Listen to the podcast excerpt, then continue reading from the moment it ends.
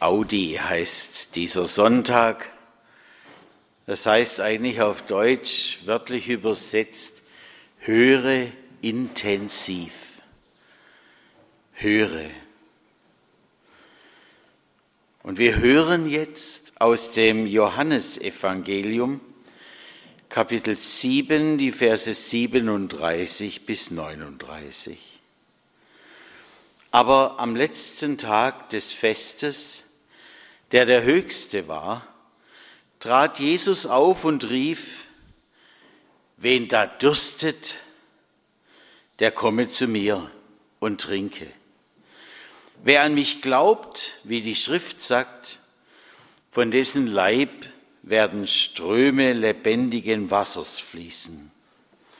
Das sagte er aber von dem Geist, den die empfangen sollten, die an ihn glaubten. Denn der Geist war noch nicht da, denn Jesus war noch nicht verherrlicht. Herr, gib uns deinen Geist. Amen.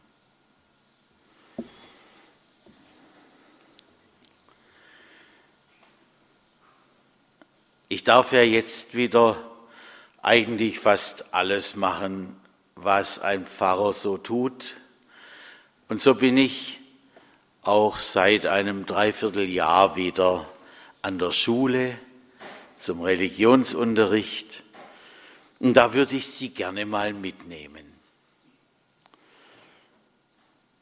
Da hat sich nämlich eine ganze Menge verändert, seitdem zum Beispiel ich in die Schule gegangen bin. Ihr kennt das alles, klar.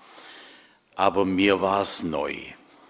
Auf einmal holt da und dort einer sein Trinkfläschchen, aus Plastik in der Regel, und nimmt sich einfach einen Schluck. Dazwischen hört man dann, wie die Plastikfläschchen wieder mit Klick, Klick, Klick sich in ihre normale Form begeben. Und manchmal hat mich das schon, schon etwas irritiert oder gestört und ich sagte, hey, dafür gibt's doch die fünf Minuten Pause. Aber sie entgegneten mir, wir brauchen das. Und recht haben sie. Ohne Trinken wären wir Menschen bald am Ende. Wenn also Jesus gegen Ende eines großen Festes damals aufgestanden ist und gesprochen hat, wen da durstet, der komme zu mir und trinke. Ich glaube, dann hat ihn jeder verstanden. Zumal in einer Gegend, wo es immer wieder größere Trockenperioden gibt. Seine Einladung, die passt dahin wie der Eisverkäufer an einem heißen Sommertag da, da ist ganz klar, da zieht's einen hin. Sie passt, diese Einladung, zumindest auf den ersten Blick. Denn neben Jesus stehen keine Trinkflaschen. Und diesmal auch keine Weinkrüge wie bei der Hochzeit zu Kana. Was will er denn anbieten? Was hat er denn überhaupt zum Trinken? Es wird schnell deutlich, Jesus meint wohl etwas anderes, etwas Tieferes, wo er den Durst stillen möchte und kann. Mir fällt da die Frau ein, die am Jakobsbrunnen sitzt zu der er sagt, gib mir Wasser. Und später, da sagt er zu ihr, dein Wasser, das macht mich nach kurzer Zeit wieder durstig. Aber ich, ich will deinen Durst stillen, sodass du keinen Durst mehr hast. Was ist das? Was kann er in uns stillen? Ich denke, Es ist eine tiefe Sehnsucht in uns, angenommen zu sein, geliebt zu werden. Die Frau am Jakobsbrunnen, sie hatte ja viele Männer gehabt. Und der, den sie jetzt hatte, war nicht ihr Mann. Das wusste Jesus, obwohl sie es ihm nicht gesagt hatte. Immer wieder hatte sie wohl in einer neuen Beziehung neu gesucht, gesucht und wieder nicht gefunden, wieder nicht glücklicher geworden beim Suchen. Wie berichtete mir neulich jemand, das war der absolute Kick, als wir wildfremde Menschen auf dem Berliner Kirchentag beieinander saßen. Und dann kam einer und dirigierte uns und wir sangen vierstimmig. Wir kannten uns nicht, aber wir sangen sofort vierstimmig miteinander. Ein herrliches Erlebnis. Wenn man sich mit Menschen versteht, das ist schön. Aber dann will man gleich mehr. Dann will man vielleicht etwas Anspruchsvolleres singen. Manche sagen beim Roulette, ich war noch nie dabei, wenn da die Kugel rollt, das sei der absolute Kick, da zuzuschauen und womöglich rollt sie genau dahin, dass wir einen Glückstreffer haben. Sind diese Menschen glücklicher als vorher?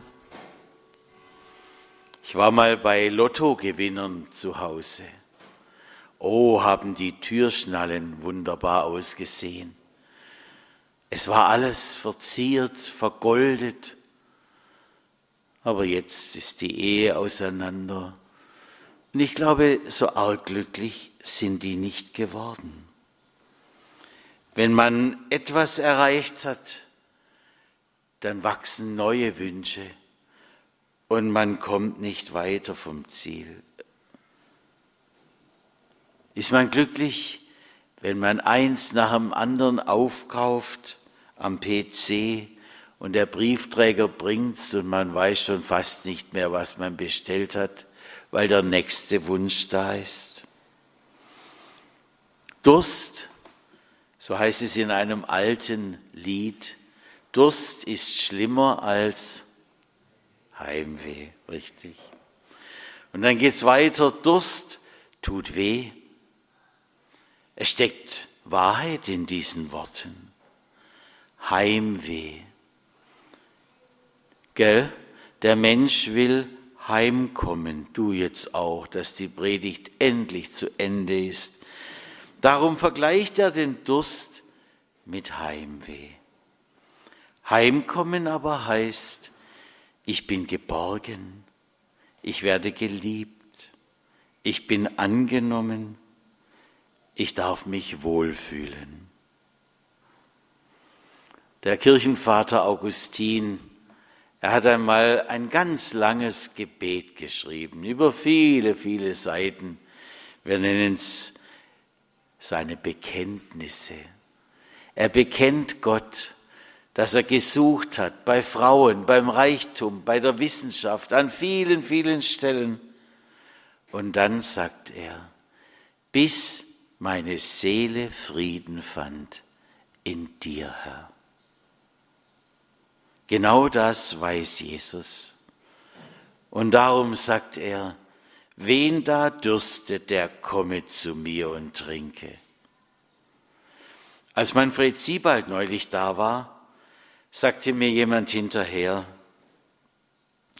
es hat mir unbeschreiblich gut getan, wie er sagte, und wenn du deine miesesten Tage hast und wenn du eine Niederlage nach der anderen einstecken musst, du, gerade du bist unserem Herrn wichtig. Du bist geliebt von Gott. So stillt Jesus unseren Durst. Er lässt uns heimkommen. Er gibt uns eine Heimat. Bei Jesus findet unsere Seele Ruhe, Frieden, Geborgenheit. Sie darf sich geliebt wissen und wichtig und sie kann aufatmen. Unser Durst nach Leben wird gestillt. Wir kommen daheim an bei ihm. Und Jesus sagt dann weiter, wer an mich glaubt, von dessen Leib werden Ströme lebendigen Wassers fließen. Da muss ich an so einen Typen denken, wie ich einer bin. Wenn es heiß ist, fürchterlich, da läuft mir das Wasser so richtig herunter. Die, die mich genauer kennen, die wissen das. Vom ganzen Körper. Und dabei mag ich das doch gar nicht. Das bebt, das klebt, die Kleider und alles. Und je unwohler ich mich dabei fühle, desto mehr fließt das alles. So ist das eigentlich nicht meine Traumvorstellung, was hier beschrieben wird mit dem Wasser, das da von uns herunter und herausfließt. Aber was will Jesus uns damit sagen? Wie der Schweiß aus uns herausquillt, so sollen wir das, was wir von ihm bekommen, nicht einfach in uns horten, nicht einfach damit unsere Habenseite füllen, nach dem Motto, was ich habe, das habe nur ich. Davon sollen die anderen möglichst gar nicht erst etwas wissen. Dann nimmt mir es schon keiner weg. Nein, es tut gut, wenn wir spüren, wir können einem anderen eine Freude weitergeben oder wir sind einem anderen Menschen Hilfe zum Glauben. Mein Vorvorgänger in Brettheim, wir waren ja im letzten Jahrhundert nur insgesamt vier Pfarrer. Und der Vorvorgänger war während der schweren Kriegszeit und der Zeit auch, wo die Männer, die drei Männer aufgehängt wurden in Brettheim. Er war längst verstorben, als wir ankamen. Und dann waren wir einmal bei seiner Frau. Eine Frau, die betete. Das Erste, was sie uns sagte, war, ich bete jeden Tag für euch. Und diese Frau, der erzählten wir, dass uns jemand gesagt hatte, durch eine Predigt vom Pfarrer Isler bin ich zum Glauben gekommen. Ach, wie freute sich diese Frau. Und sie sagte, so war sein Dienst nicht umsonst. Lob und Dank dem Herrn. Das ist etwas Wunderschönes, wenn wir einem anderen Menschen weitergeben, wenn diese Ströme von Wasser fließen auf andere zu, die Liebe Jesu Christi, aber auch die Klarheit und die Worte, die aufdecken, wenn wir sie weitergeben, wenn es nicht bei, bei uns allein bleibt. Das Wort des Herrn drängt danach, weitergegeben zu werden, wenn es echt ist will es hinaus. Wie sagen Johannes und Petrus, als man ihnen den Mund verbieten möchte im Hohen Rat.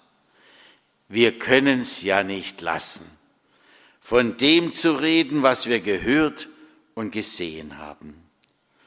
Ich möchte so weit gehen, wie ich es einmal gelesen habe. Eine Gemeinde, die davon schweigt, was sie mit Jesus Christus erlebt, die liegt vielleicht in ihren letzten Atemzügen. Die Botschaft muss hinaus in die ganze Welt. Darum ist es wichtig, dass Menschen sich senden lassen hinaus in die Weite, aber auch bis zum Nachbarn. Es wäre doch großartig, wenn wir diese frohe Botschaft von heute weitergeben würden an Menschen, die wir kennen und wo wir vielleicht bisher immer den Mund gehalten haben.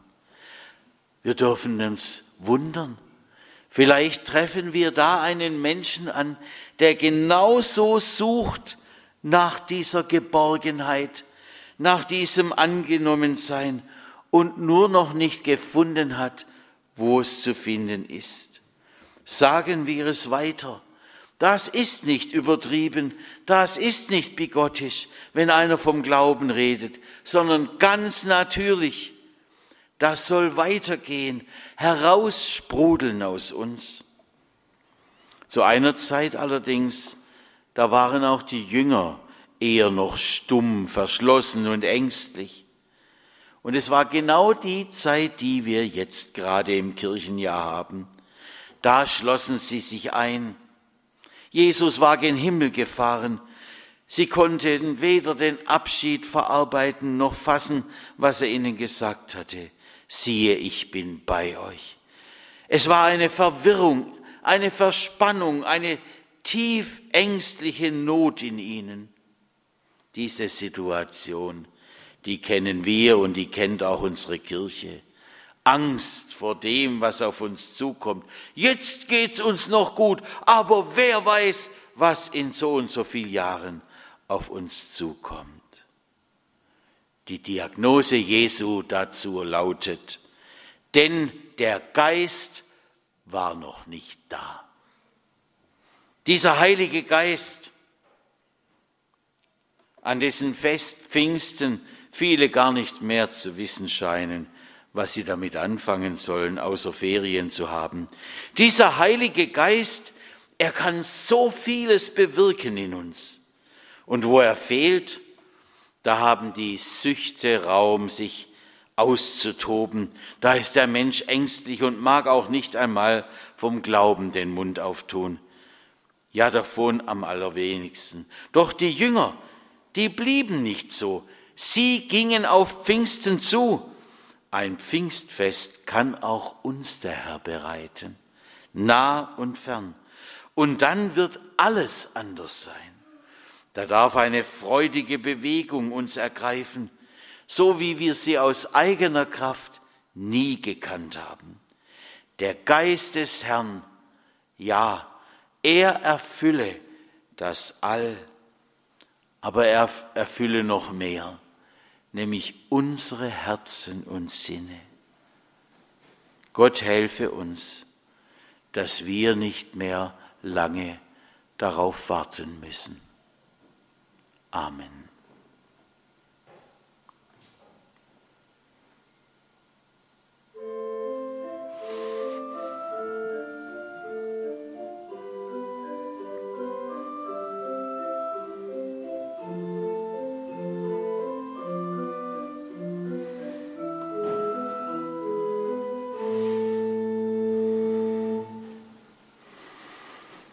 Habe lange gegraben und gesucht nach einem Lied, das das irgendwo beinhaltet und bin im alten Gesangbuch fündig geworden.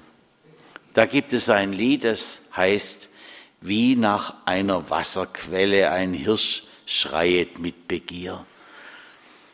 Wir sind einmal mit Viertklässlern über den Friedhof in Brettheim gelaufen und da haben wir das Bild eines Hirschs auf einem Grabstein gefunden. Und ich dachte, ach, das ist schön. Die Leute haben diese Liedstrophe gekannt oder auch das von der Bibel aus dem Psalm. Und dann habe ich nachgefragt. Dann sagten sie mir, nee, der war Jäger. Wir singen es jetzt trotzdem. Die Melodie hören wir gleich und wir singen einfach die Strophen, wie sie an der Wand erscheinen.